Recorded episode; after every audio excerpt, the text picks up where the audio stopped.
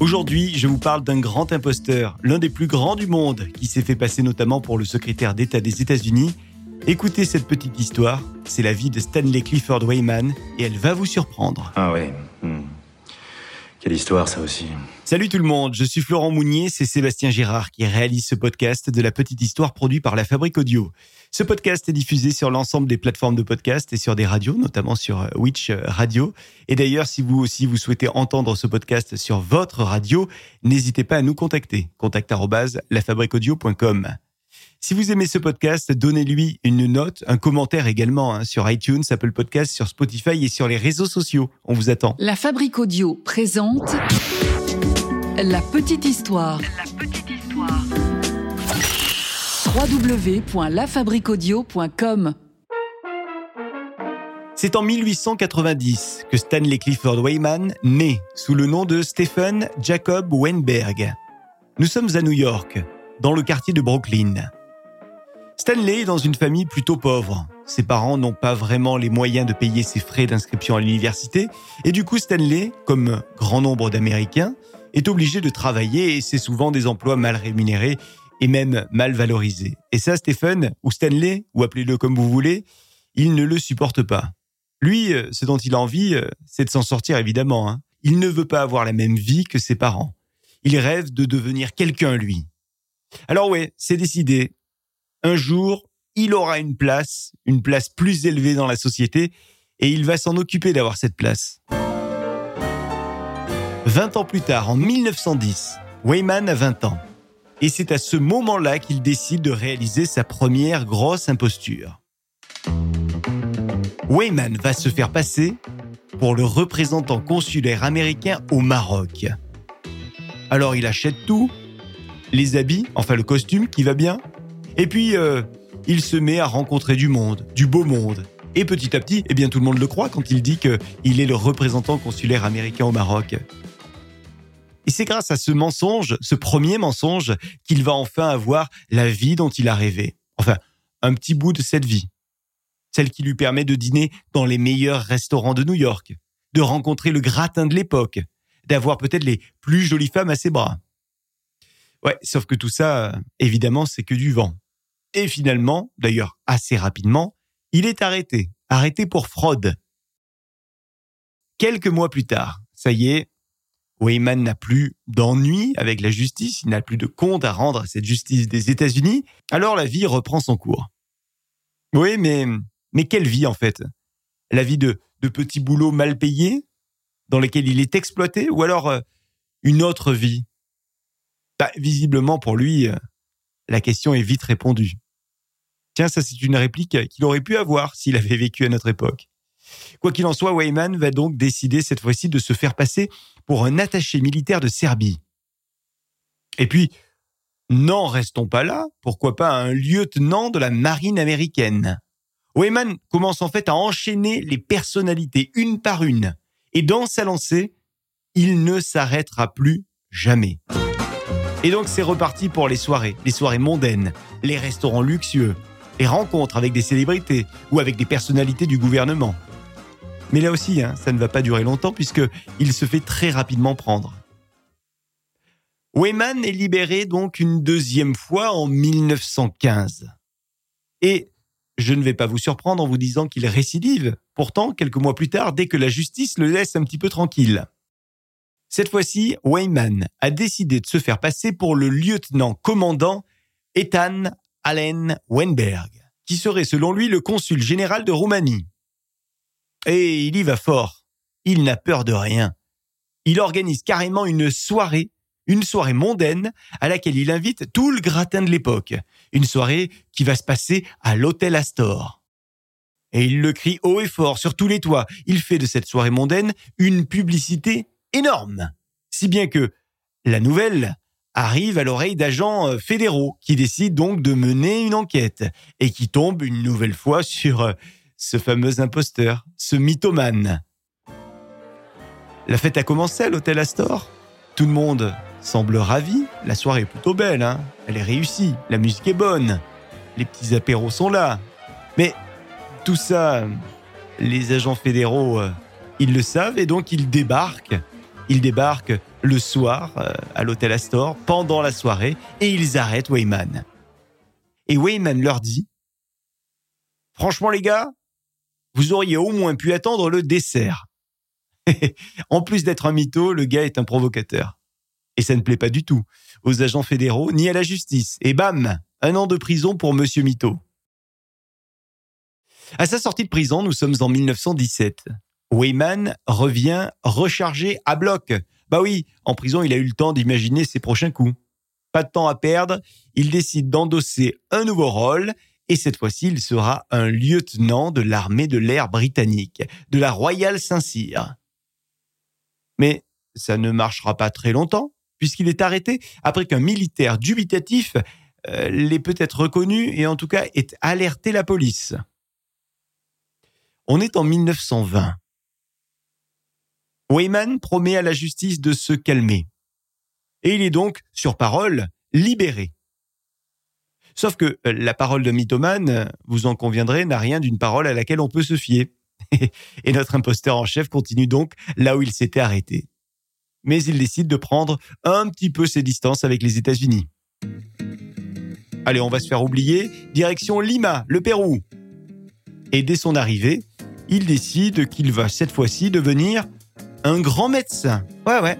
Un médecin d'entreprise à Lima. Comme le médecin qu'il a imaginé est un médecin qui gagne bien sa vie, hein, eh bien, il organise évidemment des fêtes là-bas, des fêtes euh, somptueuses. Il a fait des emprunts, il a donc quelques dollars en poche, des dollars qui lui permettent de réaliser ses fêtes fastueuses jusqu'à ce que son crédit s'épuise. Et puis surtout, jusqu'à ce qu'il se fasse arrêter une nouvelle fois. En fait, le gars ne s'arrête jamais. Hein. En 1921, donc à peine quelques mois après euh, son histoire au Pérou à Lima, il est de retour aux États-Unis et là, il apprend que la princesse Fatima d'Afghanistan est en visite aux États-Unis, à New York. Alors, ni une ni deux, il tente de la rencontrer et il parvient à lui rendre visite avec un statut inventé hein, d'officier de liaison navale du département d'État. La princesse d'Afghanistan, elle, est venue pour voir le président des États-Unis et elle fait savoir euh, à cet officier, donc à Weyman, qu'elle est dans l'attente de cette rencontre présidentielle qui tarde à arriver? Weyman s'excuse alors au nom du gouvernement et il promet à la princesse qu'il va s'occuper personnellement d'organiser ce rendez-vous avec le président. Puis il dit à la princesse qu'aux États-Unis, euh, bah, il est courant d'arriver avec des cadeaux et de l'argent pour les fonctionnaires du département d'État.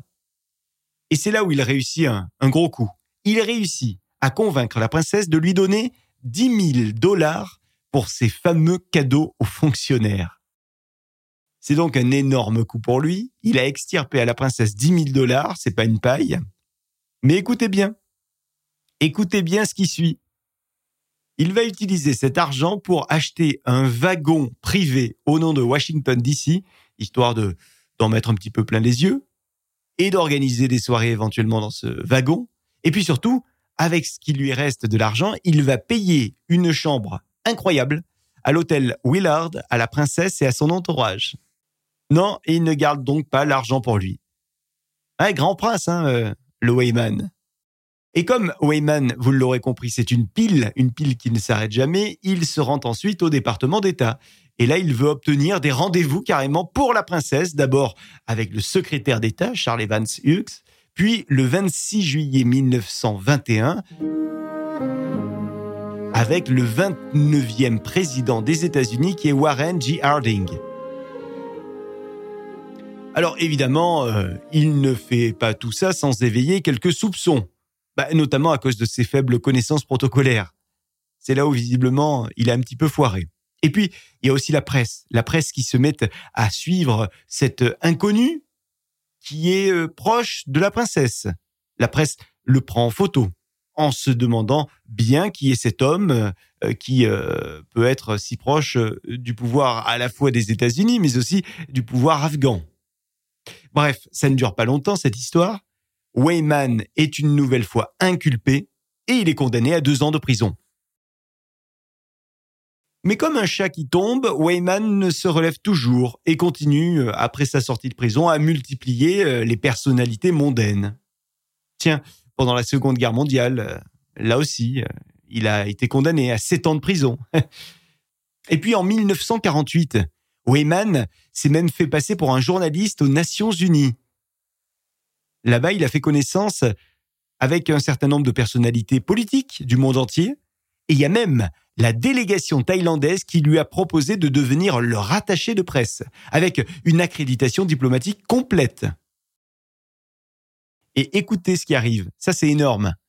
Weyman, il aurait pu juste accepter l'offre et puis commencer le boulot pour euh, la Thaïlande. Mais lui, il a décidé de faire autrement. Il a décidé d'appeler le département d'État américain pour demander si cette nomination risquait d'affecter sa citoyenneté américaine. Alors évidemment, il a attiré l'attention sur lui, et c'est ainsi qu'il s'est fait démasquer à la fois à nouveau par le gouvernement des États-Unis, mais aussi par les Thaïlandais. La vie de Weyman va se terminer d'une manière euh, tragique, une manière inattendue également. Nous sommes en 1960. Alors en attendant son prochain gros coup, Weyman est devenu portier, un portier de nuit dans un bel hôtel de New York. Un hôtel euh, qui attire les voleurs en tout genre parce que c'est un hôtel où la clientèle a beaucoup d'argent et c'est un hôtel qui fait de belles recettes. Toujours est-il que cette nuit-là, d'août 1960, Weyman est devant la porte de l'hôtel et il attend les belles voitures des clients. Des voitures qui le font rêver, forcément.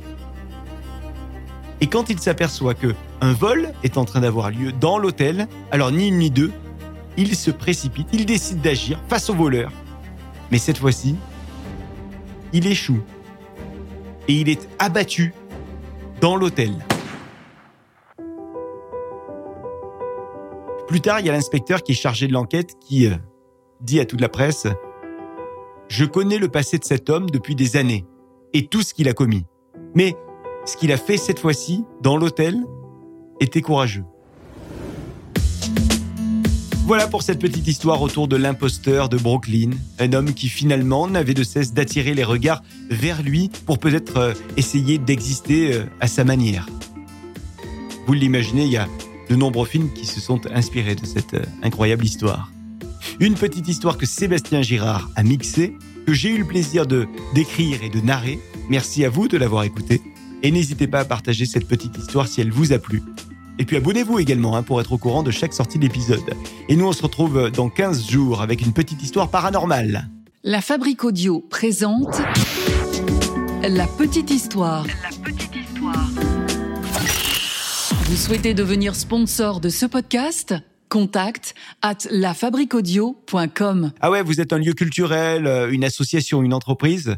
Eh bien, sachez que la Fabrique Audio crée des contenus pour vous et avec vous. On fait des podcasts, on fait des web radios également. Vous avez envie d'en savoir plus pour imaginer ensemble un contenu audio à votre image Contact lafabriqueaudio.com, la fabrique avec un K. Salut, à très vite.